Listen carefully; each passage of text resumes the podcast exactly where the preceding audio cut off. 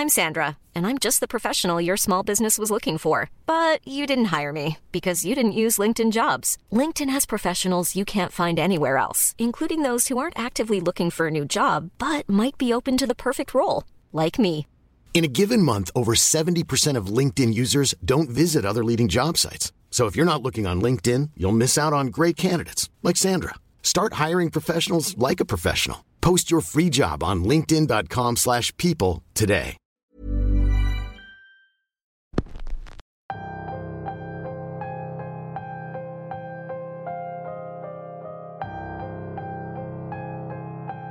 Esta historia es más que nada una leyenda. Nos la envía un amigo desde el hermano país de Argentina. Versiones parecidas las podemos escuchar en muchas partes del mundo, pero la que nos cuenta Fede va más allá de una simple leyenda que se cuenta de boca en boca. Bienvenidos una semana más a Radio Macabra, su programa favorito de la noche.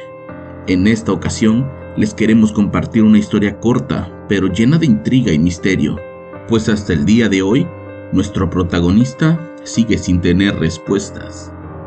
El episodio de hoy se titula El vestido blanco y una mancha de café, y es traída para ustedes por cortesía de Fe de Cócoro, solo aquí, en Radio Macabra, éxitos que te matarán de miedo.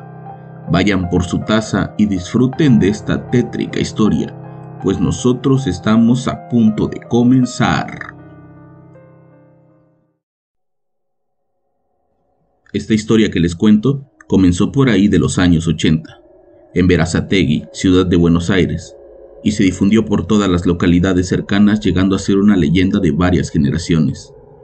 Se dice que un joven de unos 24 años fue a bailar a un boliche ubicado en diagonal del cementerio Espeleta. Ahí concurría mucha gente, tanto de la zona de Espeleta como de Verazategui.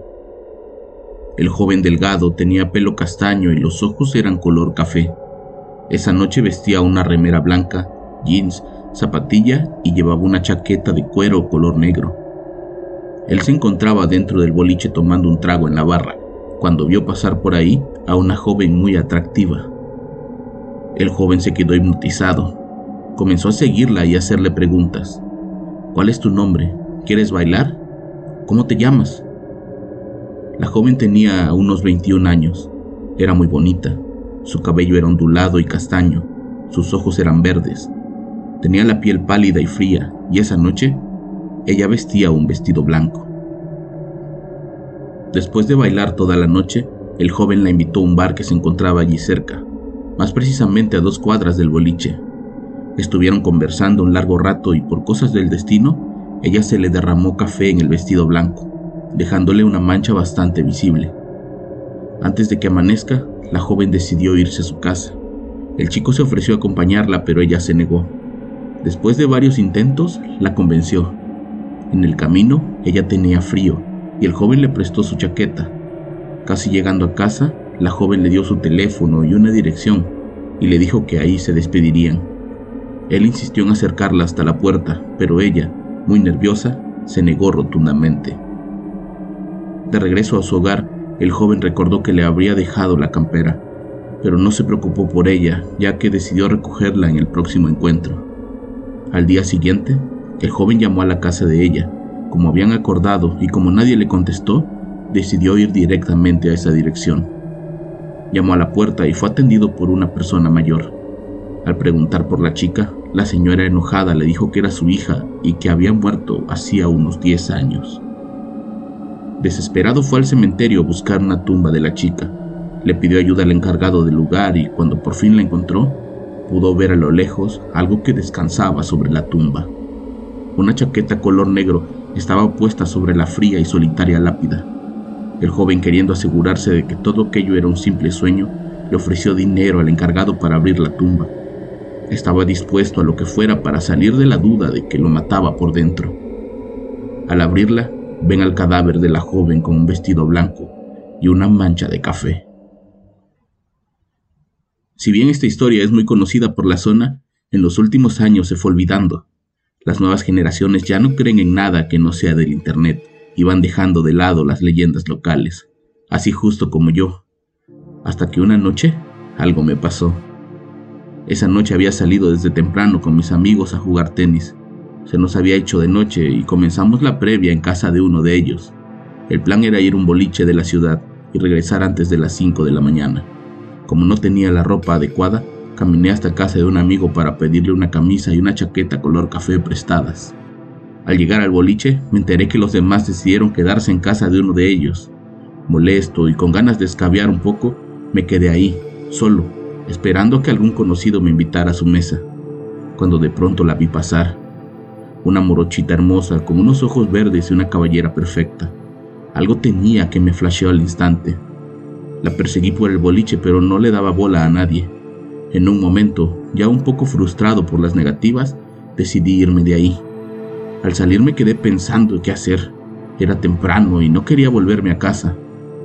De pronto, ella salió y me alcanzó. ¿Quieres ir a tomar un café conmigo? me preguntó. Por supuesto que acepté. No la quería dejar pasar. El café se alargó por unas dos horas hasta que le propuse ir a una plaza a caminar y esperar el amanecer. Habíamos tenido una charla bastante interesante, teníamos muchas cosas en común, y su sonrisa, esa sonrisa que no me dejaba voltear hacia otro lado. Al levantarnos, ella regó lo último que quedaba en su taza de café sobre la chaqueta que me había prestado mi amigo. Le dije que no habría problema. Caminamos a una placita cercana y le presté la chaqueta para cubrirse del ligero frío que había. Después de tocarnos las manos por unos minutos, ella se despidió. Le dije que la acompañaría, pero ella se negaba. Al final aceptó al ver que yo no me alejaba. Llegamos hasta la esquina de su calle y ahí me dijo cuál era su casa, pero que no podía acompañarla hasta la puerta, pues su padre era una persona muy violenta. Ella me pidió que le dejara la chaqueta para que la lavara. Yo acepté más que nada para poder tener una segunda oportunidad de verla. Pasaron un par de días y no tenía noticias de ella. Mi amigo no dejaba de pedirme su ropa, así que pasados ya tres días fui a su casa y pregunté directamente por ella. Un hombre de unos 50 años salió y con una voz fuerte me atendió. Sí, ¿a quién buscas? Cuando le pregunté por su hija, el hombre se sacó bastante. Se puso como loco y comenzó a insultarme. Me dijo que estaba harto de esos jueguitos y que debía terminar con eso. Su mujer tuvo que salir a calmarlo y fue cuando me dijeron que su única hija había fallecido dos años atrás. No quise hacer preguntas, me fui de ahí sumamente confundido. Al llegar a casa y a contarle todo a mi hermana, me dijo que regresáramos a ese lugar, que tal vez me estaban jugando una broma para no darme la chaqueta, y cuando regresamos, ya no había nadie. La casa tenía demasiada vegetación, parecía estar abandonada pero era imposible. Yo apenas hace una hora la había visto y había gente ahí. En cambio, ahora había un enorme letrero de se vende en una de las ventanas. Nada tenía sentido, así que mi hermana se subió a la reja para poder ver hacia el patio de la casa y en ese momento me habló. Me dijo, ven, sube, tienes que ver algo. Al asomarme por encima de la reja, vi la chaqueta color café tirada debajo de un árbol. Nos metimos arriesgándonos a que nos enviaran a la policía y cuando por fin tuve la chaqueta en mis manos, comprobé que tenía la misma mancha de café que la noche en que conocí a Clara. Esa casa se vendió hace poco más de un año y van a construir unos departamentos ahí. Nunca supe quiénes eran los dueños originales ni quiénes eran las personas que me recibieron aquel día. Pero los que saben mi historia creen que de alguna manera, al manchar mi chaqueta y no su vestido, pude romper de alguna manera una especie de limbo cíclico, pues a partir de ese momento nadie ha tenido más encuentros con la mujer del vestido blanco.